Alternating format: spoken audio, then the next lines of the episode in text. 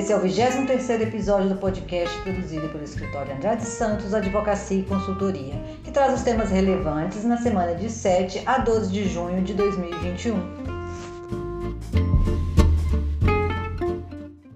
Como os assessorados devem ter percebido, essa semana foi tranquila do ponto de vista de publicação legal a respeito de regras trabalhistas. É, de fato, vocês perceberam que não receberam nenhum tipo de atualização via e-mail, ou Telegram, ou WhatsApp, porque realmente nada de, é, de importante, de relevante foi publicado nessa semana. Mas a gente sempre tem o que falar, né? Sempre o assunto nunca acaba, de fato. É, então, o que nós eh, tivemos foi uma confirmação no dia 8 de junho, na terça-feira, é, do governo em relação ao e-social, que vem aí, acho que né, desde meados de maio, trazendo insegurança e, e, e dor de cabeça para quem atua no setor. O governo finalmente publicou no próprio dia 8 que a quarta fase para o grupo 1 não entraria em vigor. Já era sabido, mas não havia nada é, efetivo, só a informação de que o reflexo da não, é, do não ingresso, né, do, do, a, suspensão do início da, da versão simplificada teria é, deitado impactos nessa situação, né? Na, no caso, nessa, no início da quarta fase, que é a fase da saúde e segurança no trabalho. Então é uma tremenda de uma chance aí que acaba acontecendo por razões outras que a gente recebe no sentido de revisar esse setor que é um dos que mais provoca é, é, danos e é, passivo trabalhista hoje em dia. É, é de extrema importância que aproveitem o prazo é, e, e, revisem rotinas. Eu sou um pouco enfática e até repetitiva nisso, mas vale a pena porque depois que o registro está no órgão público, é difícil né, revisar ou é, re, reorganizar ou até corrigir alguma eventual falha. É, então, é, nós tivemos aí no dia 8 de junho a publicação lá no portal do E-Social, quem quiser basta entrar, é a, a, acho que a atualização mais recente, é, informando, garantindo né, que essa quarta fase não entrou em vigência naquela data, que era 8 de junho a, previsão, e também a folha de pagamento, atenção, a folha de pagamento para o grupo 3, pessoa física empregador, a exceção de doméstico. Porque é, foi o objeto da confusão. Muita gente achou que pela suspensão da implementação do, da versão simplificada, então também estaria suspenso o envio da folha de pagamento pelo grupo 3, que era aprazado agora para o dia 17 de maio, início, depois uh, 10, enfim, o mês inteiro de maio, a folha toda precisa ou precisou, porque já estamos, quem não entregou ainda né, já está fora do prazo, muitos dias, né, mais de 10, mais de 5 dias, 6 dias fora do prazo. É, mas a folha de pagamento teria que ter entrado no e-social aí nos, né, até o dia 5 de junho, porque dia 7, que era o quinto dia útil, já era o dia de pagar também o FGTS, então infelizmente a turma teve que trabalhar muito intensamente nesse começo de junho para entregar essa folha. Então, é, apenas confirmando, os únicos desobrigados da folha de pagamento pelo e-social é o empregador pessoa física, à exceção do doméstico. Todos os demais, é, é, todos os demais segmentos que fazem parte do grupo 3 precisam entrar com a folha, do, com a folha de pagamento de maio no e-social e agora para agora para frente né, não sair mais. É, ainda não tem prazo para a vigência né, da fase de saúde e segurança para o grupo 1 e 2, porque também foi impactado, lógico, né? A quarta fase não foi implementada para o grupo 3, é provável que a, a, o grupo 2 também a, a, vai acabar tendo um atraso aí.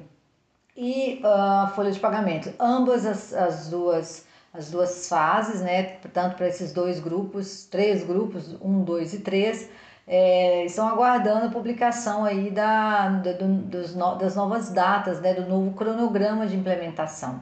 Então é, é sobre isso que eu, eu queria falar do e-social ainda mais um pouco. Um tema também que continua repercutindo na semana é a respeito do afastamento das mulheres grávidas.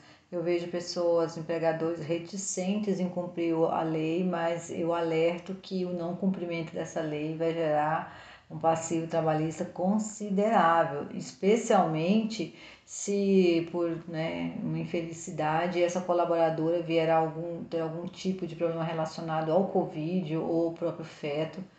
Então, eu, é, nesse caso, quando se refere à saúde do colaborador, não pode haver é, negligência, não pode, não, não, é, não se é negociável né? A saúde do ser humano não se negocia por nenhum objetivo. Então, aquele empregador que não tem como fazer o teletrabalho, não tem como fazer o home office, deve optar por conceder férias ou a suspensão do contrato de trabalho, desde que se garanta a, o pagamento integral da remuneração. Então, é, muita atenção, porque a suspensão do contrato de trabalho pela medida provisória 1045, ela é, tem uma redução salarial aí que é o empregador quem deve bancar. Se ele não tiver naquele grupo né, que fatura é, muitos milhões de reais, como a maioria dos empregadores, é, deve tomar a cautela de complementar o bem, complementar a parte que o governo vem pagar. E,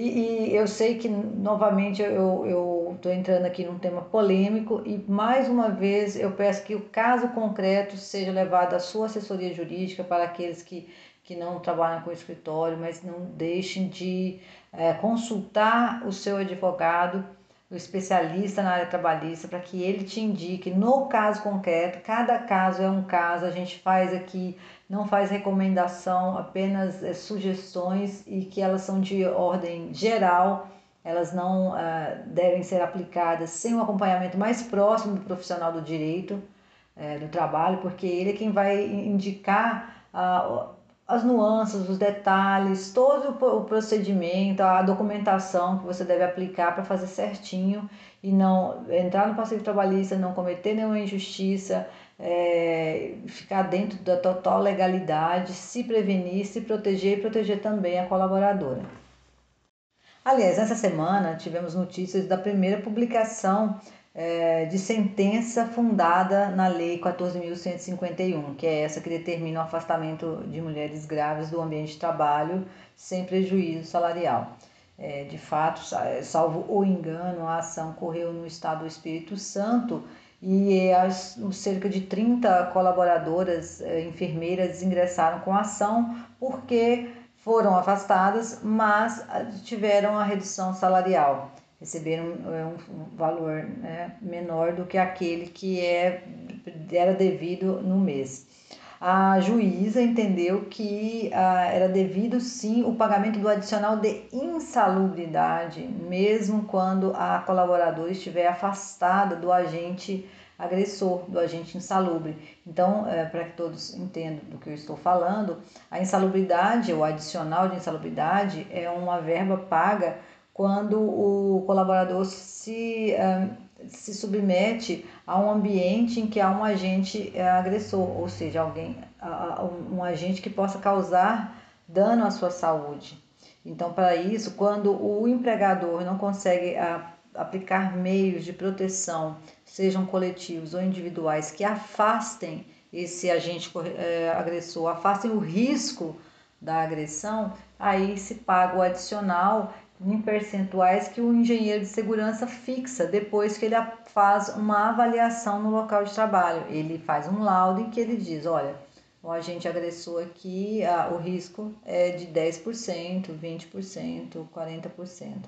Então, no caso das enfermeiras, voltando à decisão judicial aí comentada, é, a juíza, é, embora contrariando né, uma lógica, porque se elas estão em casa, ou, elas estão afastadas, estão longe né, do ambiente de trabalho que poderia trazer esse risco. Então, portanto, o adicional deve ser suspenso.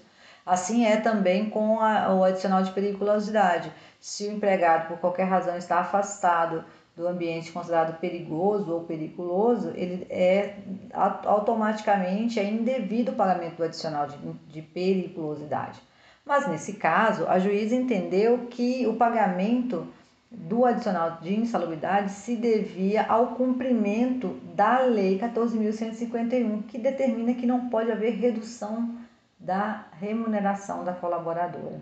E aí é onde também nós encontramos ah, as, as peculiaridades né, da lei e das relações de trabalho. Porque ah, o, quando a Lei 14.151, no seu artigo 1 menciona do afastamento, com a possibilidade né, da, do home office, ela diz textualmente no, no, na última frase do artigo 1 sem prejuízo de sua remuneração. Pois bem, remuneração e salário são dois conceitos diferentes. O salário é aquela verba que o empregado recebe ou que você combina para fins de pagamento da prestação de serviço, por, seja por trintídio ou aquelas que são né, mensalistas, diárias, horistas, né? Não importa, é aquela base salarial, é aquilo que a base é, de recebimento que você combina com o seu empregado. A remuneração, por sua vez, são todas as verbas que são agregadas ao salário de maneira permanente ou é, flutuante, como é o caso da hora extra, por exemplo. Se o empregado faz hora extra, ele recebe um plus salarial, né, que é considerado remuneratória, ou se no mês seguinte ele não faz, ele volta a receber apenas o salário combinado, o salário contratual, o salário de carteira. Então, essa é a diferença entre remuneração e salário. A remuneração é mais ampla, ela abrange todas as parcelas flutuantes de rendimento. Pode ser hora extra, pode ser adicional, pode ser as férias. Então, todas elas, eh, para fins de contribuição, de recolhimento de impostos, são consideradas como remuneração. E também para fins de é, integração nos rendimentos do empregado para reflexos de outras é, naturezas. Eu não vou adentrar nessas especificações, porque o importante é dizer que a juíza manteve a remuneração intacta das colaboradoras, utilizando um adicional que só é devido quando o agente insalubre está próximo, ou seja, quando a empregada está no ambiente de trabalho.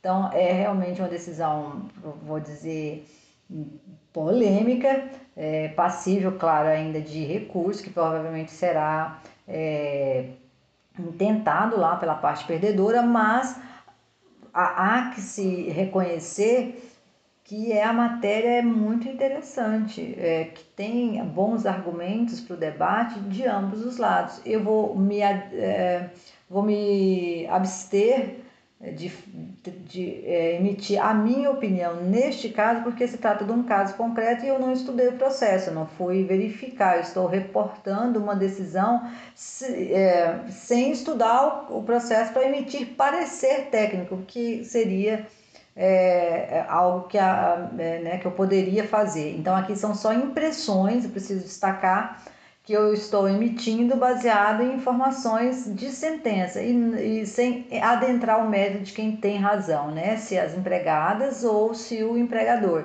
Não vamos é, de, é, falar sobre isso, mas apenas chamar atenção para o fato de que a lei vai ser aplicada tem o judiciário trabalhista que é, não vai permitir que se afaste uma empregada e não se pague o como está é, determinado em lei que se pague.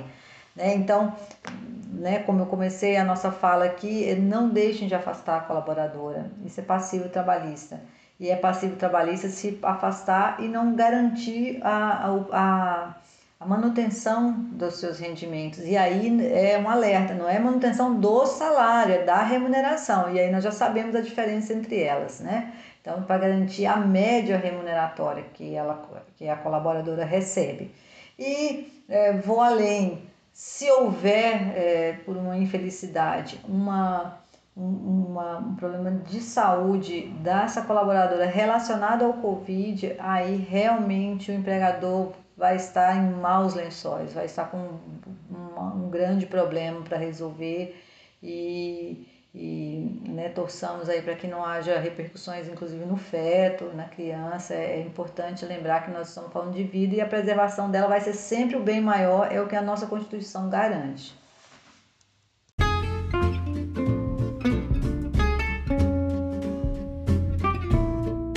Pessoal, este é o final do nosso podcast, que essa semana foi curtinho, porque nós não tivemos atualizações legais, né, para comentar, nenhuma norma de relevância no, na área do, né, de saúde e segurança, meio ambiente de trabalho ou área trabalhista é, em si mas eu trouxe esses temas que já vêm sendo discutidos aí porque eles ainda são muito relevantes, estão em evidência e ainda estão trazendo dor de cabeça.